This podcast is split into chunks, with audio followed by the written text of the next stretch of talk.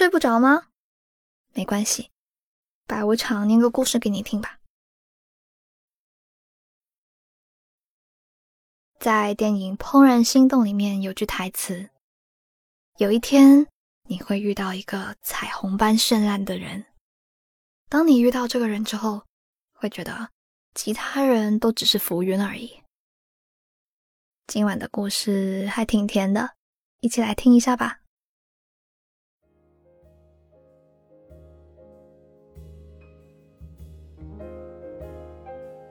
很奇怪，在寄望面前，我好像总是很丢脸。第一次见到寄望是在朋友的聚会上面，我当时在用 AirDrop 传合照给朋友的时候，手一抖，突然就把照片全部都发送给了在场的另外一位不明用户。那位不明用户的名字就是寄望，这两个小小的楷体字。很快在头像下跳动了起来，我眼睁睁的看着对方选择了接收。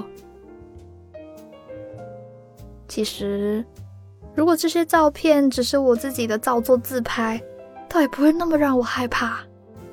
可是，我发过去的照片里面，偏偏夹了那么几张我偷拍别人的照片。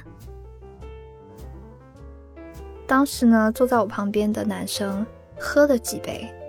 带着点醉意，缩在角落里面，脸红红的，头发蓬勃着立了起来，透着一股顽劣的少年感，很好看。虽然在聚会里面我是第一次见到他，但作为一名摄影师，我最终还是被美感打败，没忍住哦，掐着手机偷拍了男生好几张照片。我呢，对自己作品还是挺满意的。可惜，这些偷拍照已经变成了我是变态的佐证。我把照片错发给别人之后，我绝望的看到被偷拍的那个男生抬起了眼睛，神色懵懂。他环顾四周，最后将目光锁定在了我的脸上。就是寄望。窘迫逼近，我抓起提包，仓皇而逃。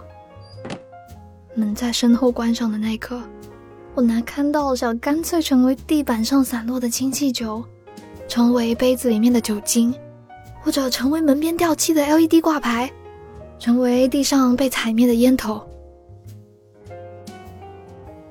总之，成为什么都行啊，只要不是我自己。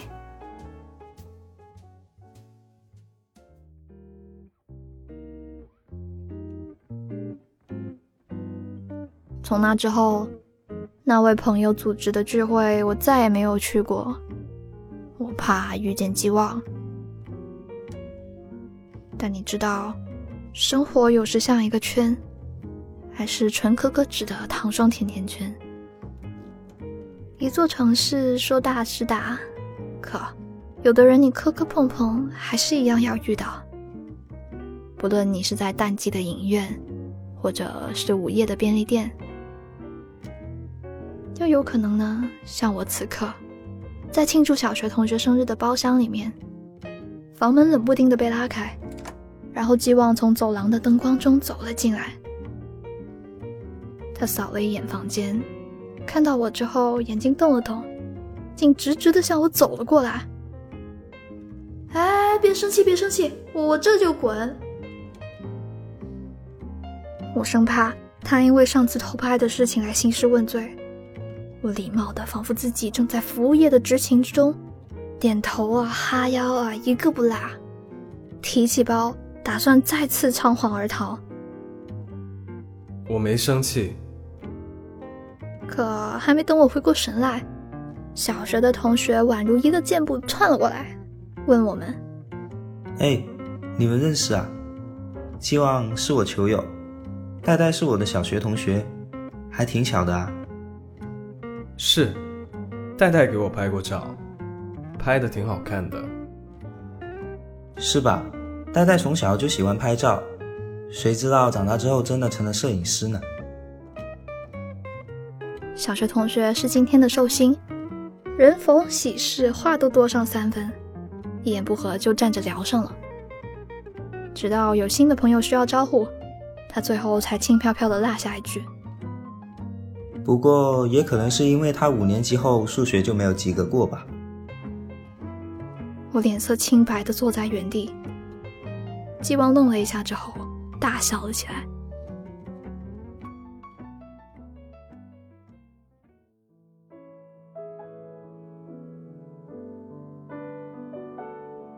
不过，在知道季望很喜欢那些照片之后，我还是挺开心的。甚至得意忘形的和他谈起我的构图，我所追求的光影，我如何用摄像头去捕捉基点，截取现实。谈着谈着，我想到现在是山樱的花期，于是开始向他描述那种由粉白和绯红煽动出来的美。我努力调动自己遣词造句的能力，将花的迷人。讲述的更加狂热，好趁机邀请他一起去看看。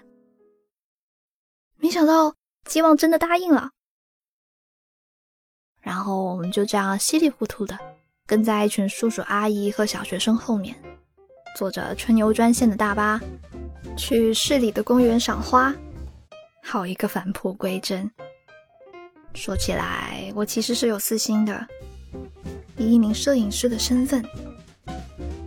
寄望的条件其实非常适合拍照，五官和身材比例优越，而且他身上有一种莫名的游离感，他能打动你，撩拨你，可他自己并不知道。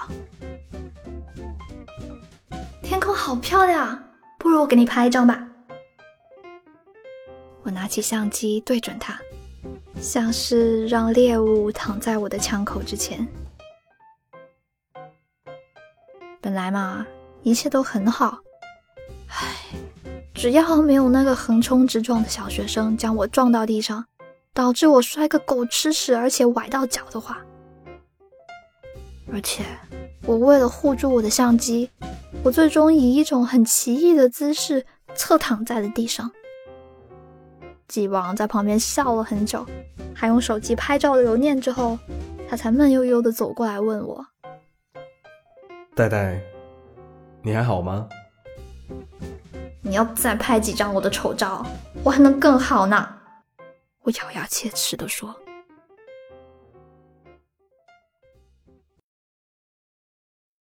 虽然呢，其实我只是轻微的崴到了脚，但我还是用他道德绑架的寄望做我的专属模特。后来呢，我和寄望去过很多地方拍过照片。摸遍了这座城市的边边角角，像是破败的广告牌下的公路，郊区蓝宝石一样的湖畔，小区居民楼的天台，医院里面散发着消毒水味的长廊，都很漂亮。我每次把照片洗出来之后，都会直接发给季望，不做任何的后期，原汁原味。就算是拍糊了，也会仔细的归档。而季望呢，他是再好不过的模特，从不啰嗦，也没有要求，配合度也很高。但我有时候也很纳闷啊，哎，季望，我给你拍过这么多照片了，怎么也没看你发朋友圈啊？相比发照片，我好像更喜欢看你拍我。季望想了一下。认真的看着我说：“戴戴，你拍摄时会很投入，比平常都漂亮，像在发光。你喜欢摄影，所以摄影也喜欢你，这让我很羡慕。”然后寄望随意打开一张我拍的照片，用手指敲敲屏幕。不过你觉不觉得，你把我拍的越来越不一样了？屏幕里，寄望举着一把红色的伞站在雨中，雨势磅礴。他穿着一件宽大的风衣，下摆被风吹得鼓起来。他抿着嘴看我。其实我当时拍这张，想传达的一种感觉呢，就是这场狂风骤雨好像和他没有关系，他只是纯粹的湿透了。但是我看着看着就走了神，看寄望抿起的嘴，勾住伞把的指尖，蓬乱的发。怎么雨水明明是落在他的头顶上，却仿佛让此刻的我也湿透了？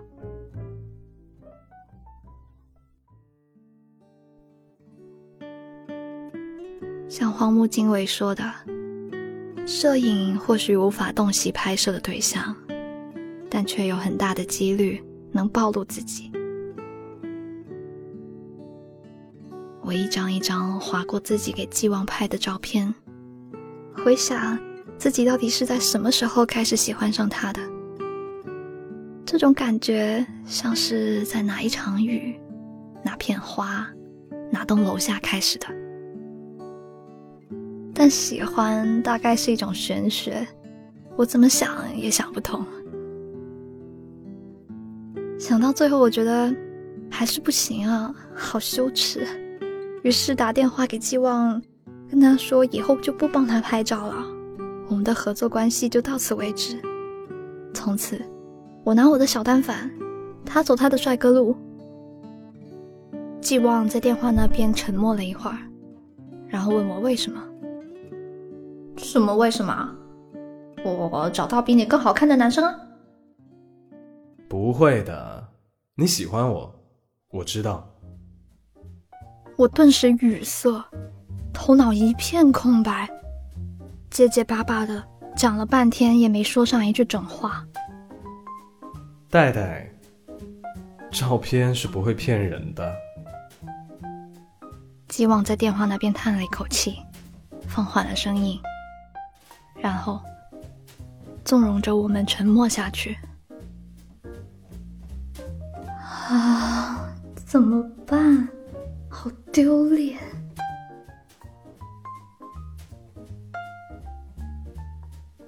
过了很久，我察觉到自己的眼泪在往下掉，于是腾出另外一只手揉眼眶里面引出来的眼泪，来回的擦，反复的擦，让这个机械般的动作成为我目前唯一能做的事情。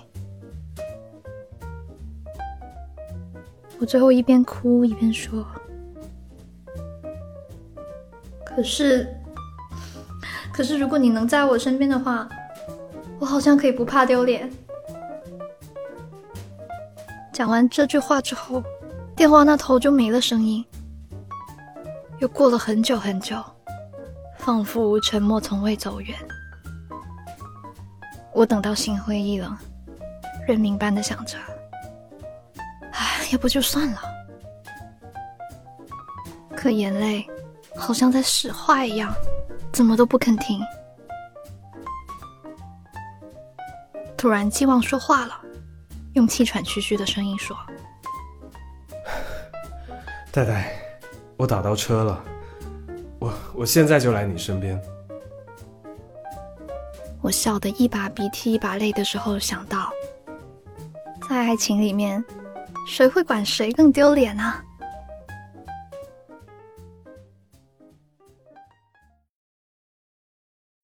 今晚的故事念完啦，有没有很羡慕呢？跌跌撞撞的遇到一个人，然后就走进了彼此的世界。恰好你喜欢他，他也刚好对你心动，这就是美好爱情的范本了吧？经过一段暧昧期之后。你们当时到底是怎么戳破的呢？欢迎在评论区留言告诉我们那个美好的瞬间吧。如果喜欢这个故事的话呢，记得给我的节目点一个赞哦。想看文字版本的话，记得去公众号 Storybook 二零一二回复本期节目序号就可以啦。我是白无常，依旧在 Storybook 睡不着电台等你，晚安。